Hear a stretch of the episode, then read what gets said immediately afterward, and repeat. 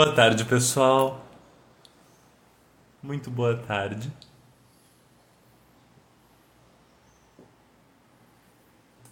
A nossa live oficialmente começa meio-dia. Hoje eu consegui abrir um minutinho antes para dar tempo de vocês chegarem. Boa tarde para todo mundo.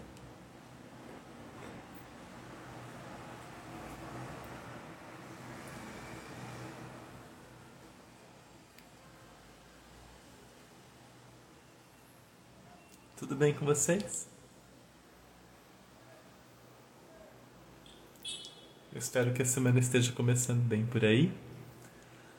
As nossas lives são bate-papos. Você já sabe, talvez, se você já veio em uma das semanas anteriores, você sabe, as nossas lives são bate-papos. E então, precisamos de dois para bater papo. Dois, três, quatro para conversar. Se você quiser conversar comigo, se se voluntaria aí, escreve que quer conversar comigo ou clica no botãozinho aqui embaixo para se convidar para participar e eu te chamo. Teve gente que respondeu os stories dizendo que estaria aqui para participar. Se você for uma dessas pessoas, ou se você não for, mas você chegou antes, diz aí que você quer participar, eu te chamo e a gente conversa. Tá bom? Alguns de vocês me perguntaram sobre colocar as lives lá no Spotify, se eu parei de colocar e tudo. Não é que eu parei, é que eu passei os últimos 10 dias mais ou menos imerso em edição de vídeo. Tem dois cursos do Lar Montessori para nascer nos próximos dias, nas próximas semanas, e eu passei esse tempo todo fazendo edição de vídeo. Desde 2020 a gente está construindo no Lar Montessori um corpo de cursos que dê conta de tudo que a gente precisa saber de crianças até os seis anos de idade. Então, de tempos em tempos, eu preciso fazer essas imersões em edição. E aí eu esqueci mesmo. Aí o que aconteceu foi que eu esqueci de colocar o áudio lá no Spotify. É, os vídeos quase todos foram para o YouTube mas eu falhei na coisa do áudio no Spotify. Aí eu me comprometo a colocar hoje, tá bom?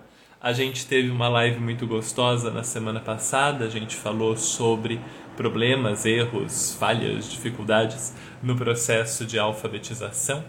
E foi um bate-papo muito gostoso. Logo em seguida, depois desse bate-papo, foi liberada a aula gratuita sobre alfabetização em Montessori, que está disponível e você pode assistir quando você quiser tá lá pelo link da bio a aula gratuita, é uma aula de uma hora, então a gente vai longe na aula, dá para conversar bastante, deu para ir bem fundo na coisa. Você pode assistir quando você quiser e o curso de alfabetização tá com as inscrições liberadas, tá bom? Bom, meus queridos, aí eu preciso de um voluntário para a gente conversar. Tem um tanto de atualização, de, de atualidades que eu consigo trazer para vocês e aí depois a gente precisa de um bate-papo, ou então eu volto para minha edição de vídeo aqui na boa também, porque tem edição de vídeo até dizer chega para fazer ainda. Tenho aproximadamente mais 20 aulas para editar nos próximos 5 dias. Então, não tendo voluntários, eu volto para minha edição de vídeo. Um pouco chateado, mas tudo bem, volto sem problema nenhum. Tá bom? Bom dia, gente. Boa tarde. Boa tarde para todo mundo que está chegando. É a live da quarta-feira não está acontecendo mais às 5 nem às 6 horas da manhã. É, às 5 não está acontecendo porque vocês não acordam cedo. Então não adianta. Eu posso marcar a live cedo, vocês continuam dormindo, aí não adianta eu fazer a live às 5 horas da manhã. E às 6 e meia não está acontecendo, 6, 6 e meia não está acontecendo porque a minha vida não permite. A minha vida não permite, não, não, não rola de encaixar nesse horário da manhã. Ou era de madrugada, ou a gente vai ter que fazer em outro horário. E aí o outro horário vai ser à noitão. A gente vai se encontrar provavelmente às 10 da noite. E aí eu tô só escolhendo o dia, se vai ser quarta ou se vai ser sexta, basicamente. E aí eu conto para vocês logo em breve qual vai ser o outro dia que a gente vai se encontrar essa semana. Tá bom? Bom, alguém quer conversar? Se ninguém quiser conversar, eu fico aqui para responder umas três perguntas de vocês pelos comentários e a gente encerra por aí hoje e não tem problema. A gente tem uma semana mais tranquilinha dessa vez. Eu vou dar um minutinho aí para vocês se manifestarem. Se alguém quiser bater um papo, se não, se alguém quiser fazer uma pergunta por escrito, pode fazer. A gente conversa um pouquinho sobre as perguntas de vocês e segue o dia. Tá bom?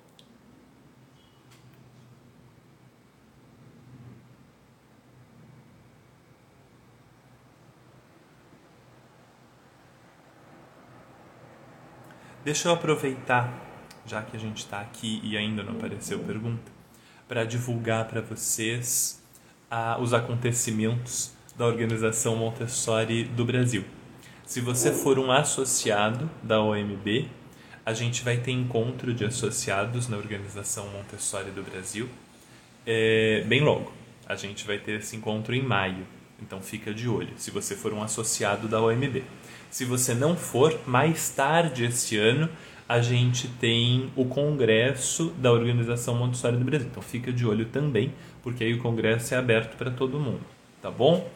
É, e mensalmente nós temos encontros é, à noite, tem noites montessorianas, em que a gente conversa com grandes especialistas de Montessori no Brasil da Organização Montessori do Brasil ou convidados sobre os mais diversos assuntos dentro de Montessori. Esse ano a gente está concentrando todas as nossas conversas ao redor do tema da paz, mas dentro do tema da paz a gente fala de um monte de coisas. Então fica lá de olho, tá bom?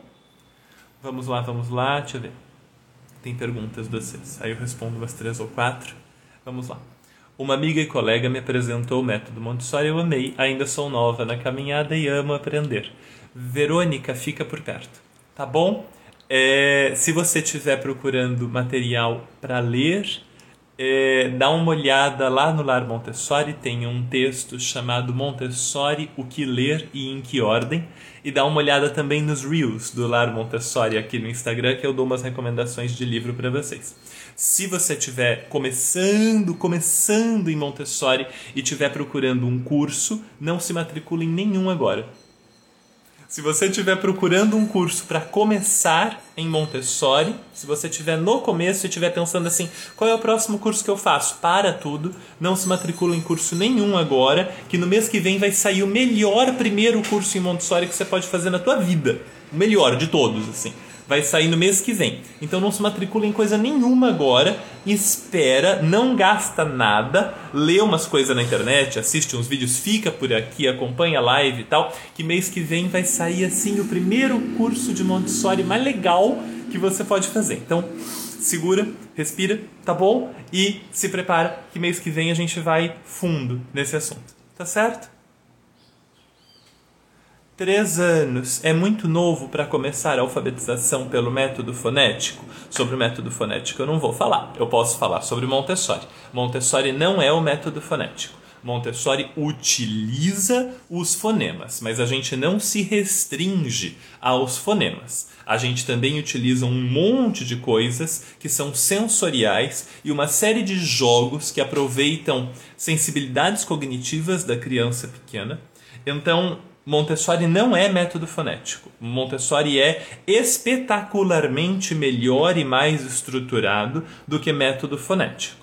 E desse ponto de vista, não. Três anos não é muito cedo tá bom? Para você ter uma ideia bem legal de como a gente começa esse processo, a gente pode começar aos dois anos e meio, três. A gente não começa com letras, a gente começa com vocabulário e a gente começa com análise fonética de vocabulário. Dá um pulo na aula gratuita do Lar Montessori, assiste de começo a fim a coisa. E aí, se você quiser, vem para o curso de alfabetização tá bom? Para você entender que não é método fonético, é muito mais interessante, prazeroso e bem estruturado do que o fonético. Tá bom? É mais longe, mais fundo. A gente não aproveita só os fonemas, a gente aproveita movimento, a gente aproveita tato, a gente aproveita sensibilidade estética, artística das crianças. Vai muito mais longe, é muito mais completo. Tá certo? Estou iniciando em uma biblioteca na escola pública e me interessei sobre curso para professores assistentes. As nossas inscrições para professores assistentes para esse ano acabaram. Já foram. A gente terminou as nossas inscrições faz mais de mês e aí agora a gente só vai ter uma nova turma no final do ano. Você pode ir lá no Lar Montessori, nos cursos online, e colocar seu nome na lista de espera, mas o próximo curso está longe. É por isso que eu falo para vocês, eu insisto, eu aviso, eu aviso, eu aviso. Tá bom? A gente teve 65 dias de inscrição, 75 dias de inscrição. Acabou. Tá certo? Agora é ano que vem. Você pode falar mais sobre bilinguismo na primeira infância? Posso, posso. É, a gente tem a impressão de que o normal na infância é ser monolíngue, é falar uma língua só. Mas uma grande parte do mundo é bilíngue na infância, não é monolíngue. A gente tem essa impressão de que o monolíngue é o, é o normal, vamos dizer, porque a gente vive num pedacinho do mundo, né, no Ocidente, no Brasil ou parará, parará. Se você pegar a Índia, por exemplo, as crianças aprendem facilmente três, quatro línguas, porque o pai fala uma, a mãe fala outra, o dono da venda fala outra, na escola é outra, tal. Se você pegar a Europa, é muito frequente você ter casais de dois países diferentes, né, uma mãe de um país, a outra mãe do outro, ou um pai de um país, a outra mãe do a mãe do outro, tal. Então, a gente tem uma diversidade diversidade linguística muito maior em outros lugares do mundo e aí um bilinguismo absolutamente natural, que é completamente ok para a criança. Ela lida com isso com a maior tranquilidade do mundo. O que complica às vezes é o bilinguismo artificial, né? quando a gente impõe para a criança um bilinguismo artificial. Então você bota a criança ali numa escola que é, sei lá, português e inglês. Mas daí a pessoa que fala inglês na escola fala um inglês praticamente macarrônico, enrola num monte de coisa, não tem um vocabulário legal, tal. Aí é um desastre, né? Porque aí essa criança está sendo exposta a duas línguas, só que a outra língua ela não está sendo exposta à língua. Ela está sendo exposta a um falante é, semi-competente daquela língua. E é muito raro você encontrar um falante extremamente competente para trabalhar em primeira infância. Então precisa tomar muito cuidado com esse bilinguismo artificial. A outra coisa que é importante a gente, a gente ter em mente é esse bilinguismo artificial que a gente faz em casa. Então você tem os dois pais brasileiros, por exemplo, mas aí um, um dos pais diz assim: Ah, eu vou falar em inglês, eu vou falar em húngaro com a criança, porque eu quero que ele esteja preparada mais tarde e tal, então eu já vou falar em húngaro com ela. E aí ele começa a falar em húngaro com a criança. Só que o húngaro desse pai, dessa, dessa mãe e tal, é fraco, né? Não é nativo. Então tem um vocabulário que é legal, mas não é maravilhoso. Tem uma sintaxe que é legal, mas não é maravilhosa. Aí o que, que acontece? Ele consegue dar um monte de vocabulário para essa criança.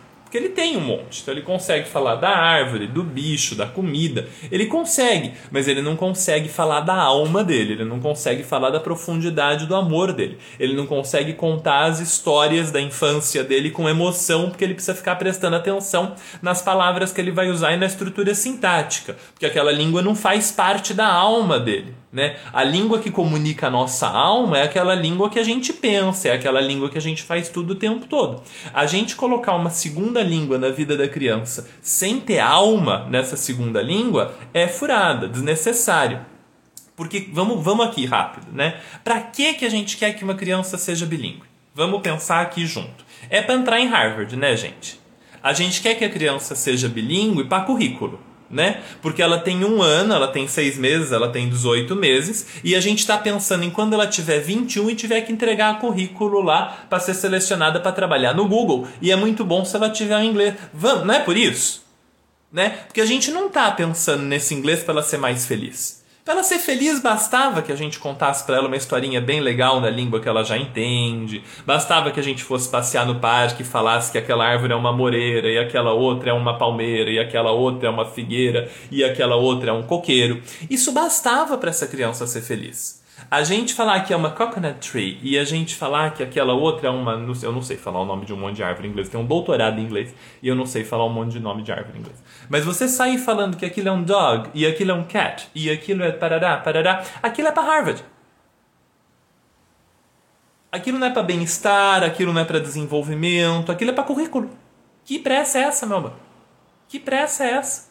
Deixa essa criança. Ela tem dois anos.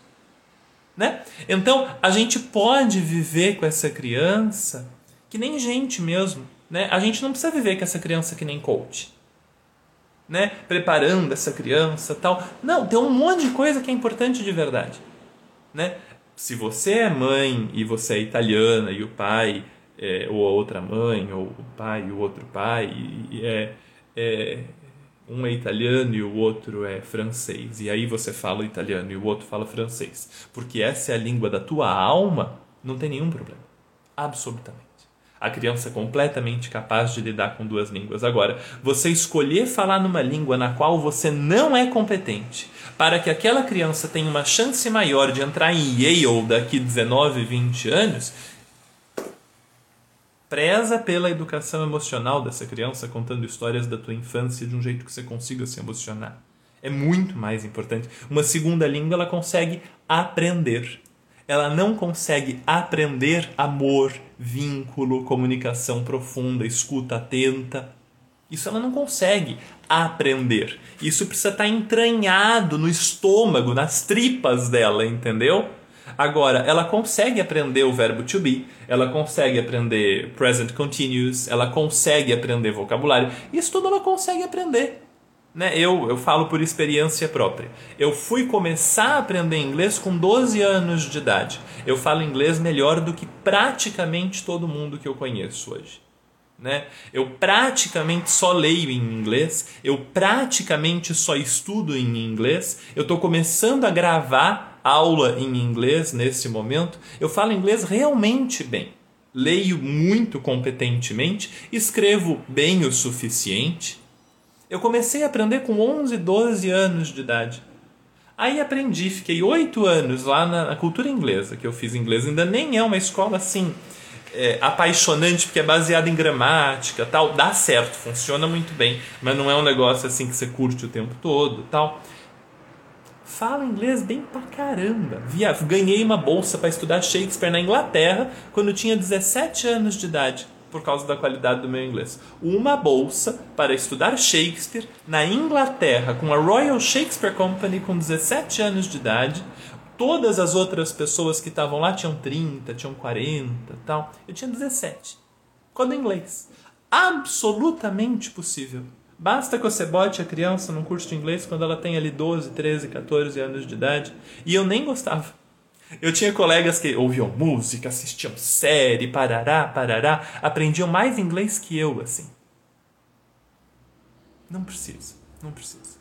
Você me perdoa, mas não precisa. Isso me incomoda, né? Porque agora a gente tem um incômodo em Montessori. Aqui, falei que ia responder três, quatro perguntas, já estou falando há 40 minutos do mesmo assunto, né? Mas vamos que vamos. Porque agora a gente tem um negócio em Montessori que é assim: a escola vai abrir, né? a, pessoa vai abrir uma escola Montessori. E o sonho da pessoa é abrir a escola Montessori, oferecer uma educação Montessori para a criança. Mas aí ela não pode. Ela tem que abrir uma escola Montessori bilíngue. E aí ela tem que abrir uma escola Montessori bilíngue porque a gente tem uma geração de adulto que decidiu que a gente precisa preparar a criança para Harvard quando ela tem seis meses de idade em vez de dar para essa criança um ambiente adequado para o desenvolvimento completo, parará, parará, é só, não, a gente precisa fazer isso e a gente precisa achar uma professora montessoriana maravilhosa, bem formada, capaz de observar, parará, parará, parará, que fale inglês que nem a Oprah. Não rola! E aí a gente perde professores espetaculares que podiam estar em sala de aula porque eles não falam húngaro. Faz sentido nenhum. Aquelas crianças que podiam estar com o melhor professor do mundo têm que ficar com o segundo melhor porque o melhor não fala inglês. Não faz o menor sentido. A gente pode um dia falar sobre vários modelos de bilinguismo e tal, pode dar certo, dá para fazer um trabalho magnífico. Eu dou consultoria para duas, três escolas que são bilíngues há vários anos e tal. Atualmente eu estou com uma e dá para fazer um bom trabalho. A gente conversa sobre isso, estrutura um trabalho legal. Se o mercado exige e a escola tem só esse jeito de, de, de, de se oferecer para o mercado, a gente estrutura esse programa de uma forma eficaz. Mas se não precisasse disso, seria muito melhor. As crianças teriam oportunidades muito mais amplas Faz sentido.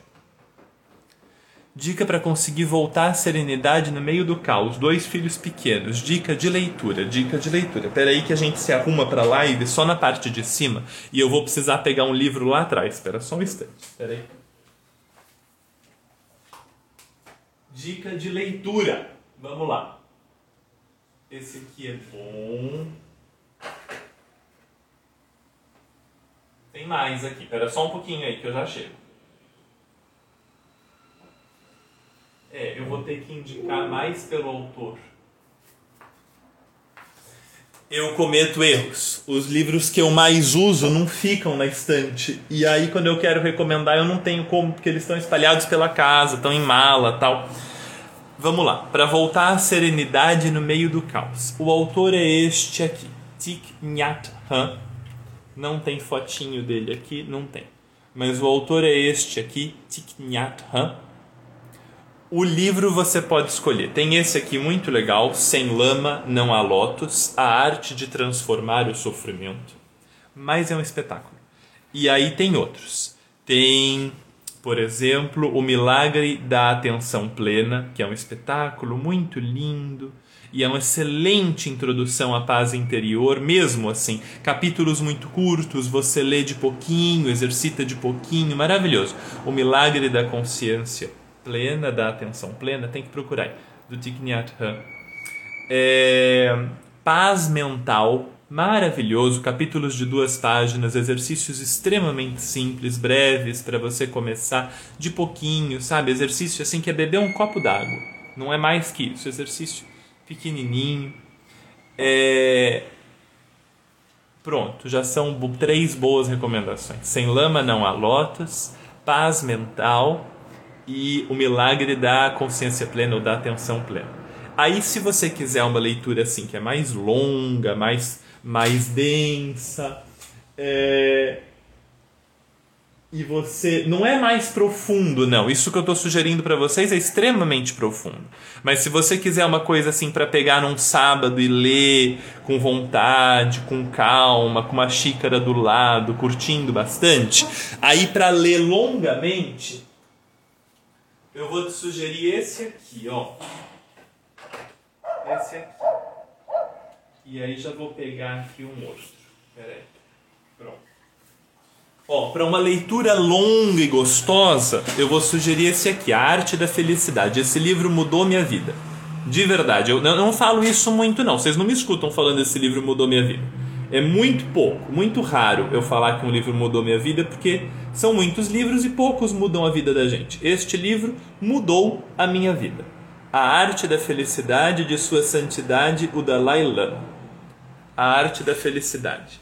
O subtítulo é um manual para a vida. E é mesmo. O livro é. Nossa Senhora, assim, a minha gratidão por esse livro é, é eterna, realmente. E aí, se você estiver sofrendo muito, se você estiver passando por, por, por muito sofrimento, se a sua vida estiver muito difícil e, e, e realmente você precisar de ajuda porque está difícil, além de apoio psicológico que você sempre deve buscar se estiver complicada a coisa, essa autora é um espetáculo a Pema Chodron. E a Pema Chodron ela não tem medo do sofrimento. Ela vai no sofrimento mais difícil e ela começa com a gente de lá. Então tem um livro dela chamado Quando Tudo Se Desfaz, que é realmente um espetáculo.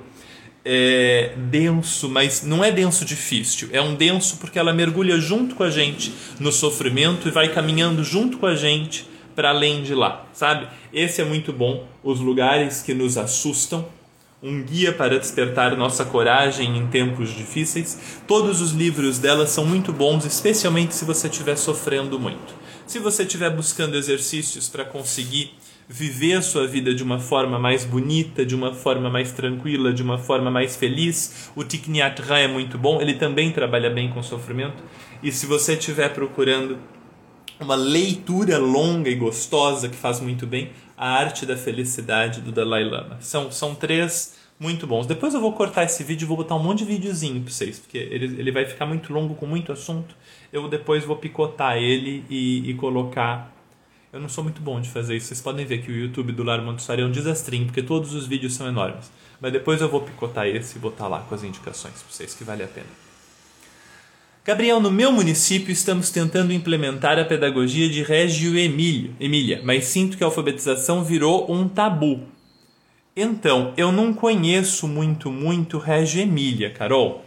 Eu conheço bem pouquinho, na verdade. Não conheço muito, muito, é quase uma arrogância. A minha ignorância sobre Régio Emília faz barulho. Eu conheço muito pouco. Eu comprei os 100 linguagens da criança, mas eu não li ainda. Ele tá ali. Ele tá numa estante ali. Eu tenho uma estante que tá ali, que é igual a essa aqui, ó. Uma estante igual a essa. Eu tenho uma igual a essa que fica fora do alcance da vista de vocês. E ela é bagunçada, porque ela fica com todos os próximos livros que eu tenho que ler. Então, isso aqui está organizado por tema. Lá não tá. Lá tá o caos porque todos os próximos vão entrando ali. O 100 linguagens da criança tá lá, ele vai ser lido um dia, ele tá na fila dos próximos. Não, não tá acontecendo agora, tá? Então eu não sei ir muito longe com você. Agora faz o seguinte, Carol, me manda uma mensagem privada, me conta qual é a questão e tal. Se eu conseguir te ajudar com o Montessori, eu te ajudo. Antes disso, vai lá assistir a aula gratuita de alfabetização e ver se aquela aula gratuita já te ajuda. Se ela não te ajudar, vem falar comigo, tá bom? Se ela te ajudar e se tiver dúvida também, vem falar comigo. Você podia falar um pouco sobre a linha tênue entre educação respeitosa e para a paz e ser permissivo demais? Claro! Sou diretora de escola e vejo que essa permissividade excessiva prejudica o desenvolvimento. Bora, bora, bora. Olha só. É...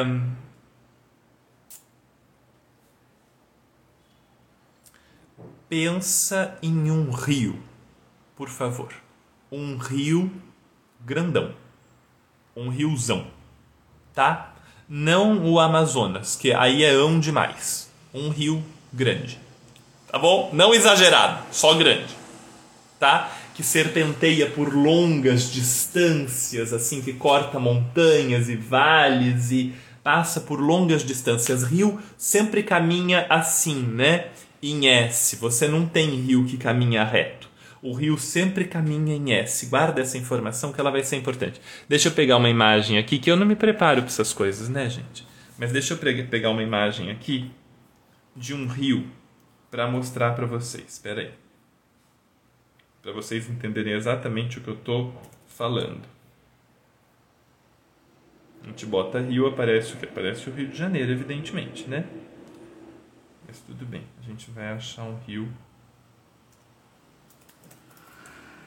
Um rio bem tortuoso, bem legal. Aqui, ó. Deixa eu te mostrar o rio aqui. Ó. Eu vou abrir aqui. Ah, achei uma imagem perfeita de um rio aqui para mostrar para vocês. Ó, espera aí que eu vou tentar virar a câmera. Olha só. Tá vendo aqui? Um rio bem tortuoso. Viu ali? Pois então. Dá uns coração aí para saber que vocês viram, gente, que eu não tenho como saber se vocês estão. Tá vendo o rio ali bem cheio de tortuoso, né? Cheio de curva. Agora presta atenção no negócio, né? Se vem uma fase de cheia nesse rio aqui, se vem uma fase de cheia nesse rio aqui e ele enche um pouco, ele toma conta de uma parte dessas beiradinhas aqui. Ele faz o S aqui, né? Se ele enche, ele toma conta de uma parte dessa beiradinha. E aí, se você. Não, não é o link que a gente quer, é só a imagem. Se você olhar bem de pertinho, eu não sei quanto que ele vai deixar a gente aumentar. Se você olhar bem de pertinho, a vegetação nessa beiradinha, ela é diferente. Você está vendo? Eu vou para a pergunta, eu não estou enrolando não, eu vou para a pergunta. A vegetação nessa beiradinha aqui, ó, ela é diferente da vegetação mais para dentro. A vegetação mais para dentro é mais forte, maior, mais, né, assim, enorme. E nessa beiradinha é uma vegetação bem baixinha, bem pequenininha. O que, que acontece com esse rio? O que acontece com esse rio? Pronto. Encaixou de novo. Que acontece com esse rio é que ele tem alguns limites. Tem uma área da qual ele não pode passar. A margem desse rio contém esse rio. É a margem do rio que garante que exista um rio. Se você sair dinamitando a margem do rio, colocar dinamite mesmo na margem do rio e explodir aquilo, ou passar com umas escavadeiras e ir destruindo essa margem, aí esse rio vai se espalhando, né? E conforme ele vai se espalhando, ele vai deixando de ser um rio e ele vai virando uma represa. Faz sentido para você? Vai falando aí se faz sentido, porque eu não estou vendo as caras de vocês. Isso não é o Zoom, isso é o Instagram. Eu preciso de resposta de vocês para saber que a explicação está funcionando. Então, se eu vou destruindo as margens desse rio com uma escavadeira, com uma dinamite, a água desse rio vai se espalhando, porque a margem deixa de existir, vira só uma coisona grandona, assim, um lago bem enorme, e aquele rio se espalha. E o que acontece com essa água, quando ela se espalha bastante, é que esse rio começa a morrer né? Esse rio começa a morrer. Ele não se oxigena mais como ele se oxigenava quando ele vinha correndo entre a mata, né? Ele não se oxigena mais do mesmo jeito. Ele não tem mais o mesmo tipo de vida e ele perde o propósito. O propósito de um rio é ir até o mar. Somente quando o rio vai até o mar é que ele mantém o equilíbrio ecológico porque ele pega os nutrientes de um lugar e carrega até o outro lugar, ele leva alimento de uma parte até outra parte, ele leva a, os, os minerais da terra até a água do mar. Então, a existência do rio como um caminho até o mar é o que mantém o equilíbrio de todas as coisas, do rio e de tudo que está em volta do rio. É essencial que o rio vá até o mar. Se você começa a dinamitar ou passar uma escavadeira na margem desse rio, essa água começa a se espalhar e aquilo começa a virar uma represa. Pois bem, a pergunta foi: Gabriel, você pode falar sobre a linha tênue entre uma educação para a paz e a permissividade? Posso. Você viu a margem do rio. A margem do rio tem uma beiradinha que tem uma vegetação bem rasteirinha e o rio transborda para aquela beiradinha. Mas se a gente dinamita aquilo e a gente destrói a margem e aquilo vira uma represa, o rio morre, ele perde o propósito. Pois bem, no desenvolvimento da criança pequena, a gente está procurando um rio. O desenvolvimento da criança tem um objetivo. O objetivo do desenvolvimento da criança é construir um ser humano. Aquela criança se esforça tremendamente com o objetivo de construir um ser humano. Para isso, essa criança precisa de margens. Esse desenvolvimento exige que a criança saiba o que ela pode fazer e o que ela não pode fazer. Que a criança saiba o que é um bom comportamento e o que é um mau comportamento. A Montessori expressava isso da seguinte forma: ela dizia para a gente que a primeira distinção que uma criança precisa fazer é entre aquilo que é bom e aquilo que é ruim, mas que nós nunca devemos confundir bom com imobilidade e ruim com movimento. Né? Então ela fazia isso. Agora, por que, que uma criança precisa aprender o que pode e o que não pode? Qual é a motivação biológica para uma criança aprender o que pode e o que não pode? A motivação biológica é que o ser humano é um ser eminentemente social, mais social do que praticamente qualquer outro mamífero na Terra nós temos a capacidade e a necessidade de socializar com um enorme número de pessoas. As nossas comunidades só funcionam com grandes números de pessoas. Então nós precisamos muito cedo na vida aprender a funcionar em comunidade, senão a gente morre. Um ser humano sozinho morre. O ser humano só vive em grupo, em comunidade. Então nós temos a necessidade muito cedo na vida de passar por um processo que Maria Montessori chamava de adaptação. E não é adaptação da escola, aquela adaptação escolar, tal, não é aquela. É adaptação ao mundo, adaptação à comunidade, aprender a viver existindo junto com os outros. E isso também significa saber o que eu posso e o que eu não posso. O que eu posso e o que eu não posso são margens desse rio que ajudam esta criança a se desenvolver criando um ser humano. Se eu tiro os limites da vida dessa criança, se eu dinamito, se eu passo uma escavadeira nos limites da vida dessa criança, eu travo o desenvolvimento dela. Eu impeço essa criança de se desenvolver na direção da criação de um ser humano eu impeço o rio de chegar no mar. Quando eu dinamito os limites, quando eu tiro os limites da vida dessa criança, essa energia que a criança tem, esse propósito que a criança tem, não tem como se desenvolver de verdade, não tem como evoluir de verdade. Esse propósito fica perdido e essa energia da criança começa a morrer.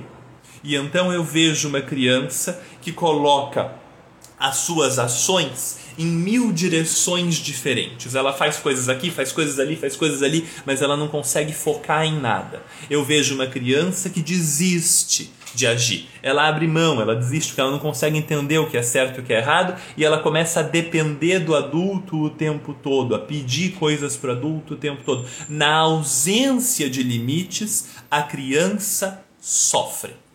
Meus amores, se o vídeo está atrasado com o som, eu aqui não tenho o que fazer. Você pode sair da transmissão e voltar. Eu aqui não tenho. O que eu poderia fazer seria ventriloquismo. Falar um pouco mais devagar para o áudio primeiro. Não vai rolar. Então você pode sair, voltar e ver se funciona e eu fico aqui torcendo para dar certo. Eu não tenho o que fazer. Tá bom? Então, a gente precisa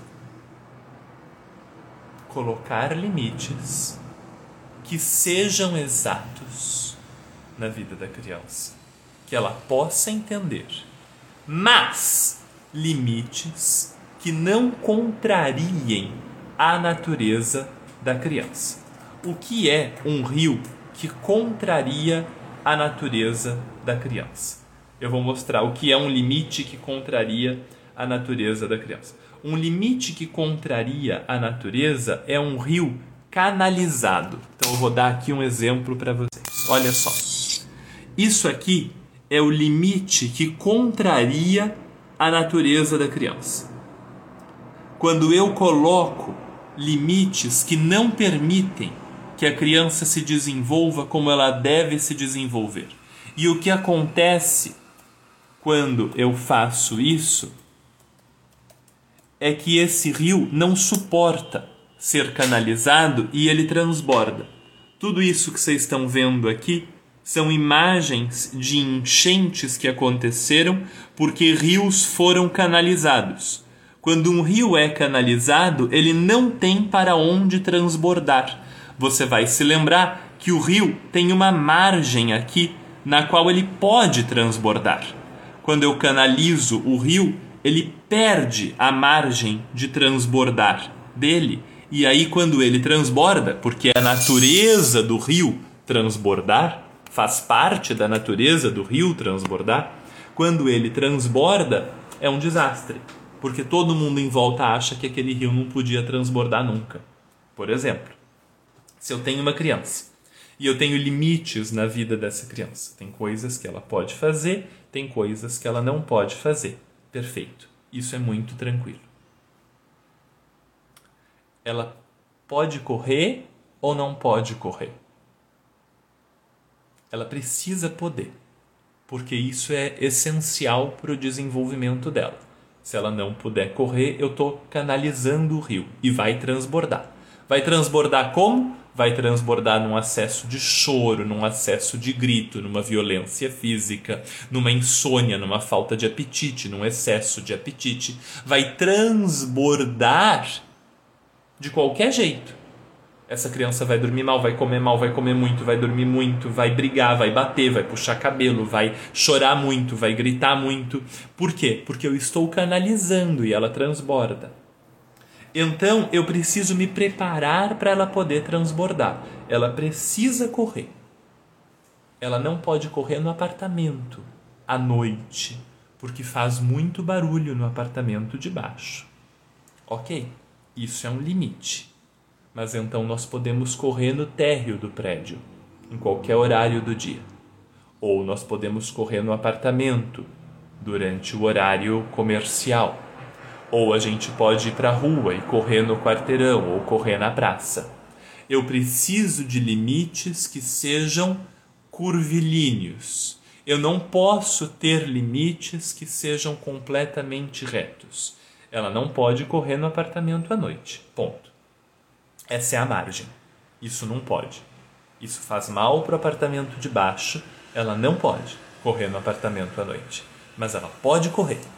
Ela pode correr no térreo, ela pode correr no apartamento de dia, ela pode correr na praça, ela pode correr na rua.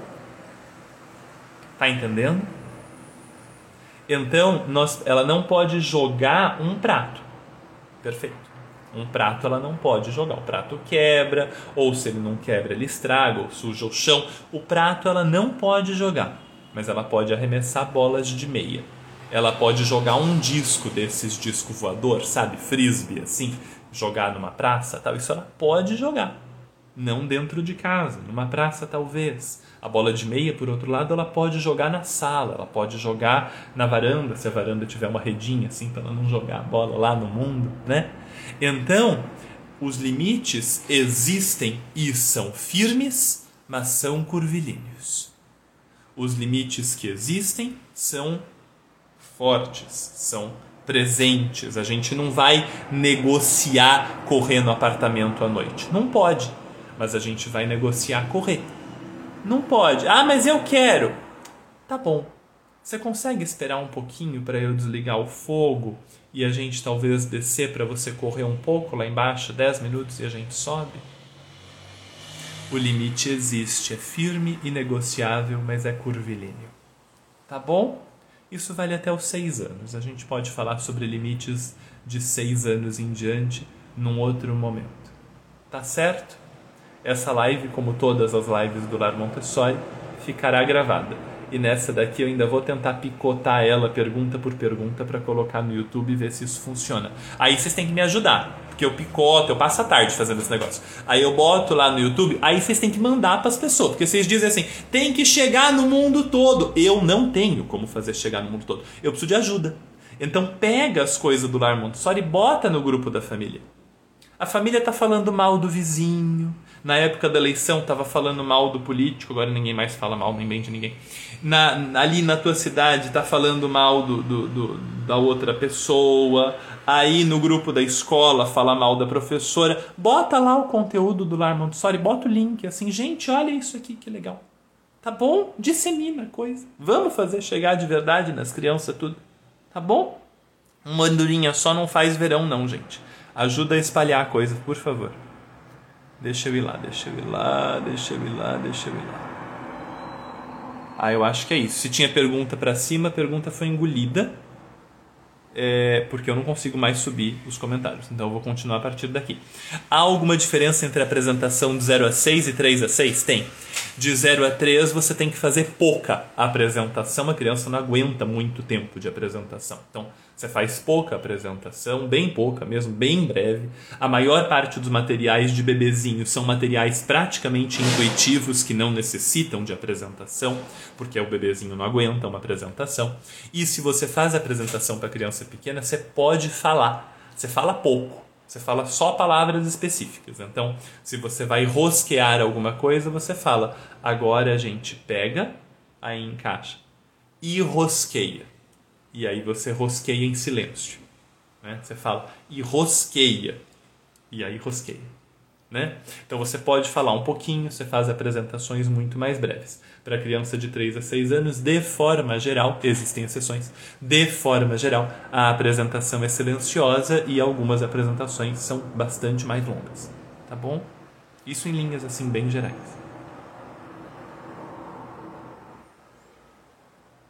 Então, Aí vocês falaram da moldura do quadro, né? Tem a moldura do quadro e os limites, e dentro daquilo tem a escolha da criança. Não gosto da metáfora. O quadro não é uma coisa viva e com potencial de desenvolvimento. Um rio, se o caminho não serve mais, ele começa a abrir outro caminho. Um rio, se você tenta impedir esse rio de se desenvolver, ele transborda. O que, que acontece com o quadro se você diminui a moldura? Não acontece nada. Pensa em termos de vida. Sempre que você tiver a opção para pensar a infância em metáfora, em poesia, encontra metáforas vivas, metáforas em movimento, metáforas que conduzam à transformação. Essa coisa da gente pensar no quadro, na moldura, tal, eu evito porque não é vivo, não se transforma, não está sujeito a desastre natural e a infância está. Se a gente erra nos limites da infância, a gente tem desastres. E a gente precisa prestar atenção nisso. A criança tem um poder enorme, tem um potencial enorme de transformar a vida dela, a vida de quem está em volta, a nossa sociedade, a civilização inteira. E a gente precisa prestar atenção neste poder da criança. O poder da criança muda a coisa toda. Um quadro não tem poder. Um rio tem poder. Né? Você olha as usinas hidrelétricas, elas pegam o poder do rio e elas transformam em energia para toda a humanidade. Você olha para o oceano, o oceano vive porque o rio carrega nutriente, ele carrega vida para dentro do oceano. Pensa em termos de vida e de poder. Te ajuda, tá bom? Qual o tempo de acesso do curso? Eu vou apostar que você está falando do curso de alfabetização. Se for o curso de alfabetização, um ano. Tá bom?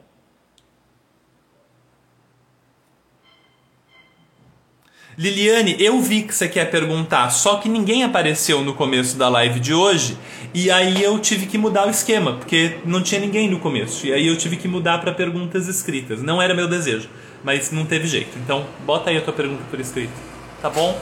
Eu quero que a gente tenha sempre conversas, mas não tinha ninguém. Os líquidos ficam em recipientes em locais diferentes. Por exemplo, de 0 a 3, o líquido fica no esquerdo. Júlia, aí é muito específico. Aí é muito específico. Aí não dá para responder numa live. Aí depende do material, da apresentação, aí depende. Tá bom? Qual é a visão de Montessori sobre a brincadeira lúdica dos pequenos? É complexa. É complexa. É Deixa eu ver se tem alguma outra pergunta fácil e rápida. Se tiver, eu respondo. Ok, não tem, tá bom. Então eu vou responder curto. Tem textos bem mais longos e, e vídeos bem mais longos sobre isso no YouTube do Lar Montessori. A minha resposta aqui vai ser insuficiente. É... A visão da Montessori é que o brincar é o trabalho da criança. É por meio do brincar que a criança encontra sua liberdade para se desenvolver. É... No entanto, o brincar fantasioso da criança não existe em um contexto bom de desenvolvimento. A criança fantasia mais quanto pior é o seu contexto de desenvolvimento. Uma criança que tem muita liberdade, muito contato com a natureza, muita independência, que pode permitir que aquele poder que eu falava aflore e exerça sua influência sobre o mundo, aquela criança que consegue viver de verdade, fantasia muito pouco. Quanto menos a criança consegue viver de verdade, mais ela fantasia. Então, não é e, e isso faz sentido, né? Quem você acha que vive mais num reino de fantasia? Uma pessoa que vive no mundo e faz coisas e cozinha e conversa e constrói e pensa e cria, parará, parará, parará, ou uma pessoa que está numa cela de uma penitenciária olhando para quatro paredes e não pode fazer nada nunca. A pessoa que está presa ali fantasia muito mais, porque a única vida que ela tem acesso é aquela. A pessoa que está em liberdade fantasia muito menos, porque ela tem um mundo e o mundo é interessante. Então, a falta de liberdade da criança, a falta de condições adequadas para o desenvolvimento é que conduz a muita fantasia na infância.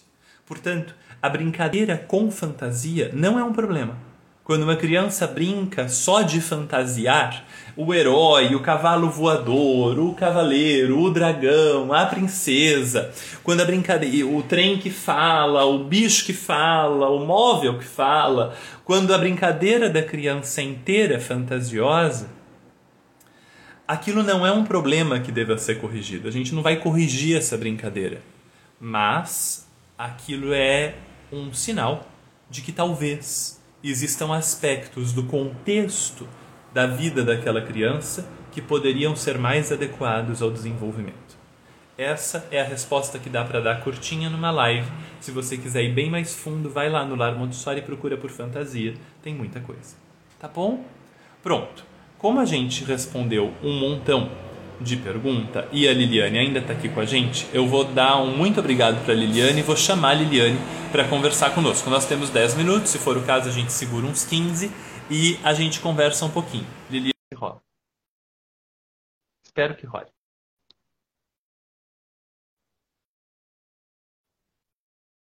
Não acredito. Rolou. tudo bem? Nossa, que emoção! Seja bem-vinda. Muito obrigado. Muito obrigada a você pelo seu trabalho, viu? Você tem feito muita diferença em muitas vidas de muitas crianças, viu? Obrigado. Muito obrigada, Gabriel. Sei que o tempo é curtinho, acho que uma pergunta que eu fiz inicial aí, acho que talvez demore. Eu entro em outra live, que era sobre embrião falar, espiritual. Falar. Sobre embrião espiritual, eu já li, li, reli, mas aí não consigo entender. Se for muito demorado, eu passo para outra pergunta, porque tem um, uma fichinha cheia de perguntas e vai ser várias lives. Não é muito demorado. Eu posso, se essa for a pergunta que você quer que eu responda, eu posso começar por ela. Pode ser. Tá, tá bom. Eu vou te pedir para colocar por enquanto teu microfone no mudo. Valeu. Se você quiser ativar depois, você pode, tá bom? Fica à vontade. É... Pensa no embrião físico da criança. O embrião na barriga mesmo. O embrião que a gente conhece. É... O embrião está lá no útero e ele tem uma programação para se desenvolver. Ele tem um cronograma. Ele sabe, de uma maneira misteriosa, que não é misteriosa, é genética, mas ele sabe quando é que ele tem que desenvolver uma orelha, quando é que ele tem que desenvolver o mindinho da mão esquerda, quando é que ele tem que desenvolver uma perna, um estômago, um coração. Aquele embrião, de algum jeito, sabe quando cada detalhe daquele corpo precisa ser desenvolvido. E a gente não se preocupa muito, muito com esse cronograma. Quer dizer, você acredita que está tudo bem, você faz os exames ali de pré-natal só para dar uma verificada, você observa, mas você acredita que vai ficar tudo bem. Você não passa os seus dias olhando ali e fala, pronto, agora o bracinho, e isso, nariz agora. Você não faz. Você só acredita que vai ficar tudo bem e faz duas coisas. Oferece para esse embrião um ambiente que seja o melhor possível que você puder oferecer. Então a mãe tenta se alimentar bem, ela tenta não passar por situações de violência, de trauma, de estresse. Se ela puder fazer esse esforço, ela faz para oferecer o melhor ambiente possível para esse embrião em desenvolvimento. Isso é uma parte. E a outra parte é que a gente observa e espera. Então a gente vai lá e faz o pré-natal, e faz o ultrassom, e faz o exame. A gente observa. E a gente fica aguardando. A gente não fica tentando mexer no processo, interferir no desenvolvimento. Você observa, espera, dá um bom ambiente, observa, espera, dá um bom ambiente, observa, espera mais um pouco. É isso. E você confia, porque você não tem escolha. Então você confia que aquele embrião vai se desenvolver direitinho. Aí ele nasce. E, e aí, assim que ele nasce, o adulto tem acesso direto a ele. E quando o adulto tem acesso direto a ele, ele deixa de ser um embrião físico e a gente deixa de confiar nele. A partir daí, a gente acha que a gente tem que desenvolver a criança. Que não é a criança que se desenvolve, é a gente que desenvolve a criança, né? E o que acontece com o nascimento é que se encerra o período físico, o período embrionário físico, e se inicia o período embrionário psíquico, ou mental ou espiritual. A Montessori usa essas três nomenclaturas trocando sem diferença nenhuma: espiritual, mental e psíquico. Ela usa isso aqui assim, é, dá para trocar um pelo outro, é a mesma coisa. Então, a, o embrião psíquico ou espiritual se inicia, o período embrionário se inicia com o nascimento. E perdura potencialmente por três anos, quatro anos, seis anos. A gente não sabe exatamente até quando esse período embrionário pode perdurar em situação ideal. Porque o que acontece é que quanto mais velha fica a criança, mais a gente interfere no desenvolvimento e menos aquela programação natural, aquele cronograma natural de desenvolvimento tem a chance de se manifestar. Teoricamente, o que a Montessori descobre deixando as crianças em liberdade e observando, é que depois que as crianças nascem, elas também têm um programa, um cronograma de desenvolvimento continua existindo um cronograma de desenvolvimento na vida delas, que é mental. E aí ela vai falar para a gente dos períodos sensíveis, por exemplo. Né? É um cronograma mental que vai conduzir a criança num dado momento a buscar mais movimento, num outro dado momento a buscar mais linguagem, num outro momento a buscar a escrita e a leitura, num outro momento a buscar música. Tem um cronograma. E Se a gente carregar os mesmos comportamentos que a gente tinha com o embrião físico para o embrião psíquico, dá certo. Se você prepara um ambiente que é adequado para esse desenvolvimento, e aí você espera e observa, interfere minimamente, mais para garantir que a relação da criança com o ambiente vai ser legal do que para qualquer outra coisa, você faz minúsculas interferências para fazer essa ponte e aí você se abstém de interferir e permite que essa ponte se desenvolva, que essa conexão se aprofunde. Aí essa criança tem liberdade para se desenvolver no ritmo que o embrião psíquico dela sabe que ela deve se desenvolver. Isso não é místico, exato. Do mesmo jeito que o desenvolvimento físico está programado ali no código genético da criança e tal, o desenvolvimento mental psíquico também está. Não é à toa que crianças começam a falar mais ou menos na mesma época, começam a andar mais ou menos na mesma época. Não é à toa que elas têm crises parecidas em épocas parecidas e conquistas parecidas em épocas parecidas. É porque essas crianças todas têm um programinha. Se a gente confiar preparar um bom ambiente, observar e esperar, interferindo o mínimo possível, parece que funciona muito bem. Então, basicamente é isso. Pode ativar isso no microfone. Ai, obrigada, Gabriel. Agora foi bem. Imagina, você entendeu? Legal.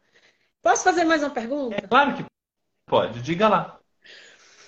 Ó, eu, eu, é aquela coisa, Montessori, assim, muitas vezes é porque a gente se torna mãe, né? E a gente vai buscar o melhor para os filhos e a gente começa a perceber que as escolas, então o meu também começou muito, né? Na escola, eu quero uma escola diferente do que eu tive e tudo mais. Mas aí eu tenho um filho de nove e tenho uma menina de sete. É, descobri Montessori mais ou menos quando ela um pouquinho antes dela nascer. Então ela, ela tem um desenvolvimento muito diferente do mais velho, claro, né? E assim, mas eu tento correr atrás. Eles estão numa escola montessoriana. Graças, desde o ano passado, abri uma escola aqui em São Carlos. Então, eles estão na escola montessoriana. E eu estudo bem, assim, eu tento ler bastante sobre justamente o segundo período, né? Que eles já estão, já entraram. Então, a minha pequena, ela leu com três, três meses que estava na escola, ano passado. E ele está ainda engatilhando, tentando, né, ele se alfabetizou na pandemia em outra escola, então vem esse volume de, de coisas aí. Mas assim, é, em relação à escola, é, eu sei que você, eu já li, eu já vi uma live sua falando sobre as grandes histórias, que é muito importante para esse período deles. E qual é outra coisa que eu preciso ficar atenta em relação à questão pedagógica da escola? Né? Porque como a gente sabe, Montessori está no nome, eu conheço as pessoas que estão lá dentro, mas isso a gente precisa aprender para a gente saber o que está dentro, dentro da escola, né? Então eu queria saber assim, grandes histórias é bacana, entendi o fundamento. Tem outra coisa que eu preciso ficar atento em relação à questão pedagógica? Tem algumas coisas que caracterizam, é, vamos dizer, uma sala de aula do segundo plano do desenvolvimento. É, alguns eixos. Então a gente vai pensar em quatro eixos aqui para uma explicação sucinta, tá bom? É, um eixo são histórias e não são só as grandes. As grandes histórias são cinco. É, então, para quem está chegando agora ou não conhece o segundo plano de desenvolvimento, a gente tem a grande história do universo, a grande história da vida. A do universo vai até a formação da Terra. Aí a segunda é a grande história da vida na Terra. Aí a grande história das civilizações aí a grande história da linguagem e a grande história da matemática. A rigor são essas cinco. Algumas pessoas colocam uma história intermediária aqui e tem a do universo, aí a da formação da Terra, aí a da vida, para ali, para ali, para lá. Mas a rigor são essas cinco aqui. É... Além dessas cinco histórias, nós temos dezenas de pequenas histórias. Então tem a história da primeira palavra falada, a história da primeira palavra escrita. É, eu conto muito uma história da água, que eu conto às vezes em live, talvez você já tenha ouvido. É, a história de como a água veio parar na Terra. Então, é, tem um monte de pequenas histórias que a gente conta no dia a dia. As grandes são uma cerimônia. Você junta as crianças, todas ou quase todas. Se alguém não quiser, tá tudo bem, não precisa participar, mas você convida todo mundo. E aí é uma cerimônia e a, a sala se concentra ao redor daquilo. As pequenas você conta para um grupinho de quatro crianças aqui, para um grupinho de seis ou doze ali, para uma outra duplinha aqui. São mais localizadas. E tanto as grandes histórias. Então, essas são as histórias, isso é um eixo. Tanto as grandes histórias quanto as pequenas histórias vão disparar perguntas. E esse é um segundo eixo. Tem duas direções para as perguntas. Tem perguntas que partem da criança para o professor e tem perguntas que partem do professor para a criança. Nenhuma dessas duas perguntas deve receber só uma resposta. Então, não é assim, ah, a criança pergunta, a gente responde, pá, pum, pronto, acabou. Isso não resolve a vida de ninguém. O negócio legal mesmo é se a criança. Passou um mosquitinho aqui. É que se a criança perguntar, a gente tenha um caminho para ela trabalhar. Então a gente diga para ela assim: ela perguntou, sei lá, como é que a água veio para parar na Terra? E eu posso dizer para ela: a água veio para a Terra em meteoros. Mas para você saber mais sobre isso, esse livro conta essa história de um jeito muito legal. Ou então eu dou uma leitura para ela e marco um outro dia para contar a história, mas eu envolvo o trabalho para além de uma única resposta das coisas. Então, e também quando eu pergunto coisas para a criança, o meu desejo não é que ela consiga responder de bate-pronto. Então, eu não faço pergunta de provinha para ela. Eu faço pergunta para provocar para provocar o pensamento, para ela falar: ah? Eu não tinha pensado nisso. E aí dá uma movimentada e ela fazer uma pergunta em cima da pergunta, a gente conversa um pouco e opa, aquilo virou trabalho. Então o primeiro eixo é história, o segundo eixo é pergunta. O terceiro eixo que eu falei trabalho tem dois caminhos para as coisas virarem trabalho numa sala de ensino fundamental em Montessori, de 6 a 12 em Montessori. Um caminho é material a gente tem material ainda em 6 a 12. Então, dependendo da pergunta, eu estou dizendo a gente tem material ainda, porque conforme você vai se aproximando da adolescência, você vai tendo cada vez menos material concreto para trabalhar, né? Mas em 6 a 12 você ainda tem um bocado. Então, dependendo da pergunta da criança, a resposta não vai estar num livro. Ela vai alcançar a resposta pelo uso de um material. Uma criança de 11 anos chegou outro dia para mim e perguntou assim: o que é um quadrado? Eu falei, você sabe o que é um quadrado? Qual é a sua pergunta de verdade? E aí a criança falou para mim: quando você tem um número quadrado, o que é um número quadrado? Eu falei: ah, um número ao quadrado. Isso, um número ao quadrado. Aí eu não tinha material naquele momento, eu não estava numa sala. A gente foi para uma folha de papel e a gente ficou fazendo as bolinhas ali para ela entender que 3 ao quadrado é um quadrado feito com três lados que valem 3 tal. E as bolinhas dentro disso a gente pegou o que seria o material e fez no papel porque eu não tinha o material para fazer na hora. Mas então, o, o, negócio, ali numa sala de aula, eu não teria dito para ela o que era um quadrado, eu teria levado essa criança até o material e dito para ela fazer um quadrado usando isso aqui, fazer um quadrado usando essa outra coisa, e usando números, usando bolinhas. E aí ela ia descobrir o que é um número ao quadrado com as perguntas que eu ia fazendo de provocação tal. Então tem pergunta da criança que vai conduzir ao uso do material. E tem pergunta da criança que vai conduzir a pesquisa. Sempre trabalho. Essas duas coisas são trabalho. Tanto o uso do material quanto a pesquisa. Se a criança pergunta para mim assim, qual é o animal que vive no lugar mais profundo do oceano? Eu até posso saber os tipos de animais. Eu não sei o animal, mas eu consigo dar uma resposta para ela sobre os tipos de animais que vão viver nas fossas marianas, que são a parte mais funda do oceano. Mas isso não interessa. O que interessa de verdade é eu virar para ela e falar onde é esse lugar mais fundo do oceano. E ela vai dizer, ah, eu não sei.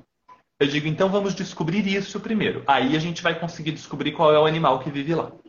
E aí eu vou criando uma pesquisa para ela fazer. Ela vai descobrir qual é o lugar mais fundo, qual é a profundidade desse lugar. Aí no meio da leitura vai aparecer que lá não chega sol. Aí vai ter o bichinho que vive lá e por que, ele vive lá. E ela vai aprender muito mais do que ela aprenderia se eu virasse para ela e dissesse: é um camarãozinho transparente do tamanho da sua unha. Que é uma bobagem. O percurso de descoberta é mais importante que a descoberta em si. Porque ela vai aprender a usar um livro, achar um índice, consultar uma coisa, palavra-chave. Ela vai aprender muita coisa que interessa mais do que o camarãozinho.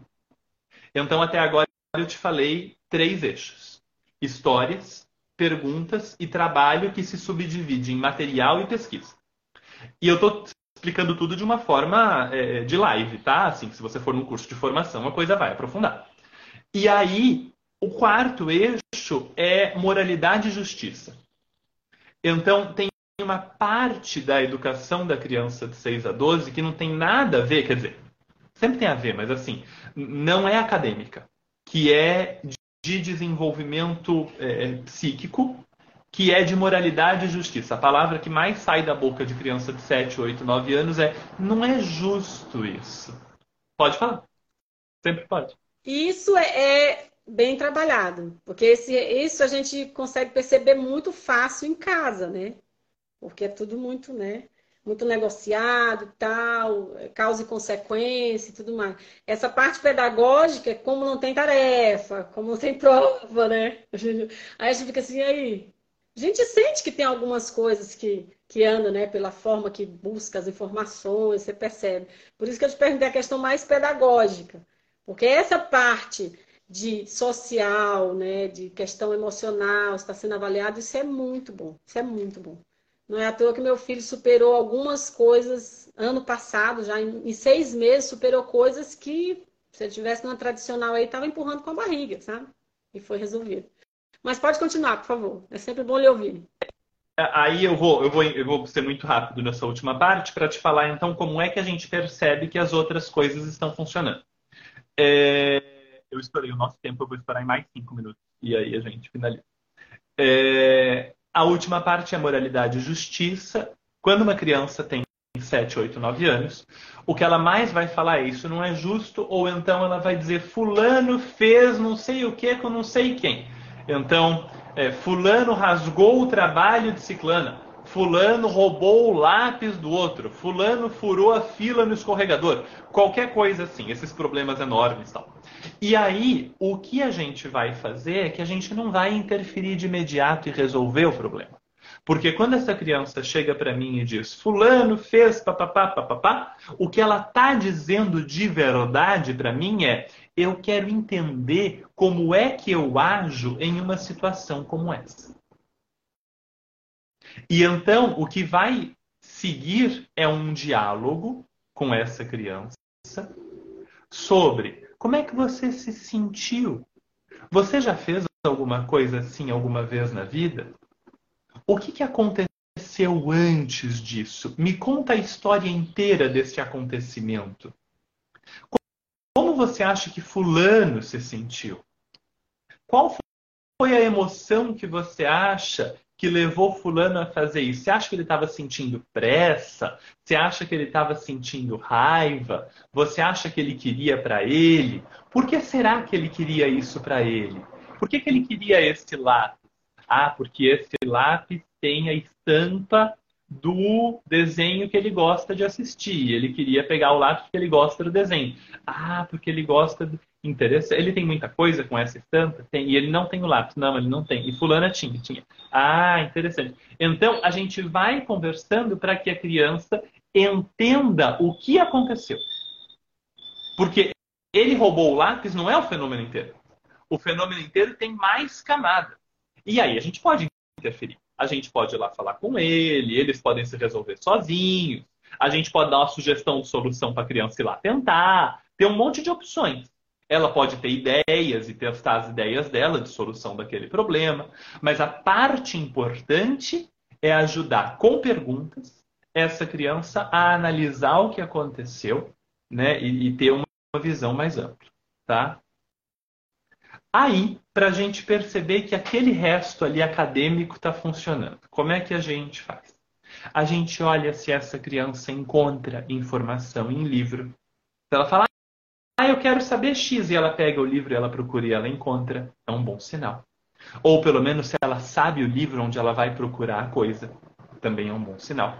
Se essa criança começa a fazer desenho ou esquema ou lista de coisas na vida dela. Então, ela começa a fazer uma lista de tudo que tem que ir na viagem que ela vai fazer. Isso é um aprendizado importantíssimo de sala de aula.